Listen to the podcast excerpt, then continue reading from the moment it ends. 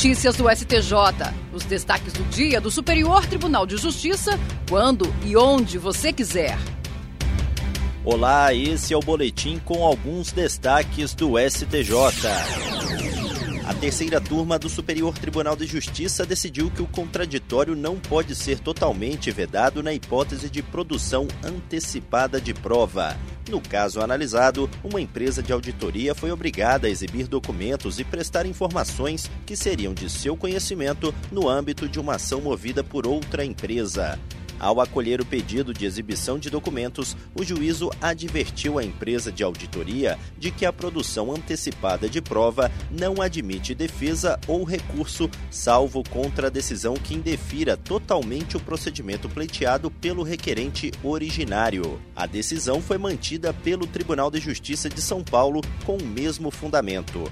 No STJ, a empresa de auditoria afirmou que a ordem de exibição de documentos sem margem para qualquer tipo de contestação implicaria violação de diversos dispositivos do Código de Processo Civil.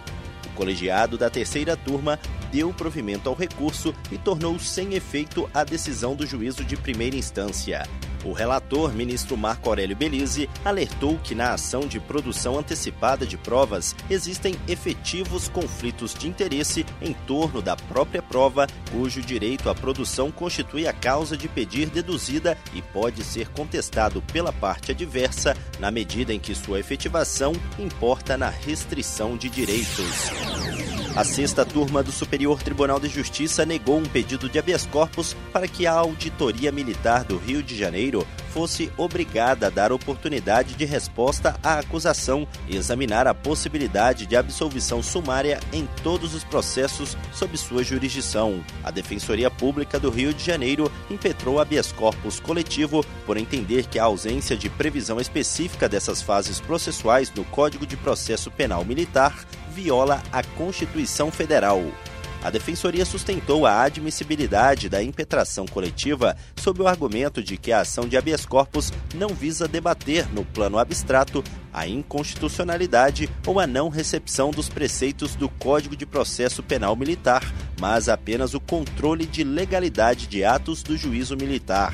O colegiado da sexta turma do STJ negou o habeas corpus.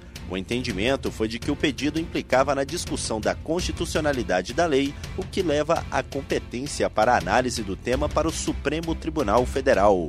A relatora, ministra Laurita Vaz, também ressaltou que, apesar de sua relevância como órgão essencial à função jurisdicional, a Defensoria Pública não foi incluída no rol de legitimados para a propositura das ações de controle abstrato de constitucionalidade federal. Do mesmo modo, a ministra explicou que não é possível que se utilize o habeas corpus para discutir constitucionalidade de lei em tese no STJ, o que configuraria usurpação da competência do Supremo Tribunal Federal. O ministro do Superior Tribunal de Justiça, Humberto Martins, concedeu liminar para suspender os efeitos da decisão do Tribunal de Justiça de São Paulo, que, diante da suspeita de fraude e esvaziamento patrimonial, convolou em falência a recuperação judicial do Grupo Coesa, resultado do desmembramento do Grupo OAS. No caso analisado, o Tribunal de Justiça de São Paulo entendeu que a separação do Grupo OAS nos grupos Meta e Coesa teve o objetivo apenas de separar dívidas e patrimônio do conglomerado em prejuízo dos credores.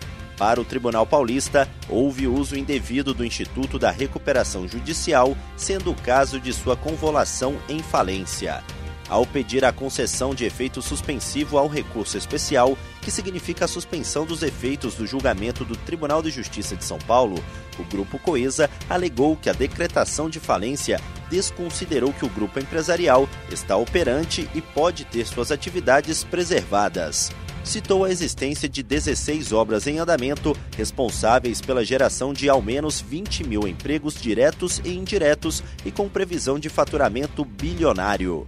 Ao considerar liminar, o ministro Humberto Martins observou que a decisão de segunda instância teve como base o recurso de apenas um credor que impugnou a aprovação do plano de recuperação do Grupo Coesa. Para o ministro, em análise preliminar, não houve respeito ao contraditório e à ampla defesa na decisão que reverteu os efeitos do plano de recuperação aprovado pela maioria dos credores. O ministro também citou que, após decisão do Tribunal de Justiça de São Paulo, as empresas do Grupo Coesa tiveram que adotar providências para a efetivação da falência, como encerrar as atividades de integrantes do grupo, o que evidencia a necessidade de atribuição do efeito suspensivo ao recurso especial.